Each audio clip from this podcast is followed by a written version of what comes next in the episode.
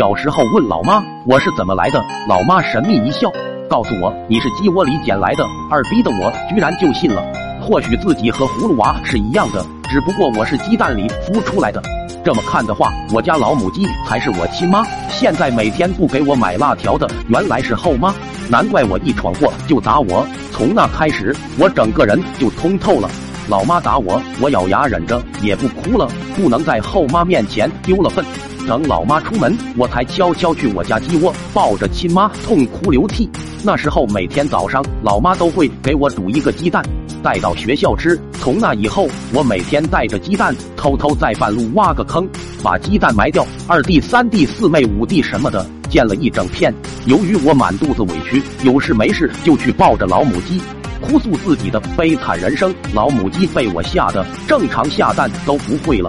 好些天，我妈去鸡窝都找不到鸡蛋，开始以为有黄鼠狼，就没当回事。后来就怀疑到我头上了，以为我偷偷把鸡蛋拿去换辣条了。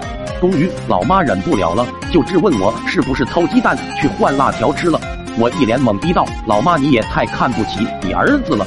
你最近见过我吃辣条吗？”老妈半信半疑，见我回答的滴水不漏，就没说啥了。后面好几天，老妈都是在鸡窝定点蹲守。还是没发现鸡蛋，实在没办法，老妈就把老母鸡拿去煲汤了。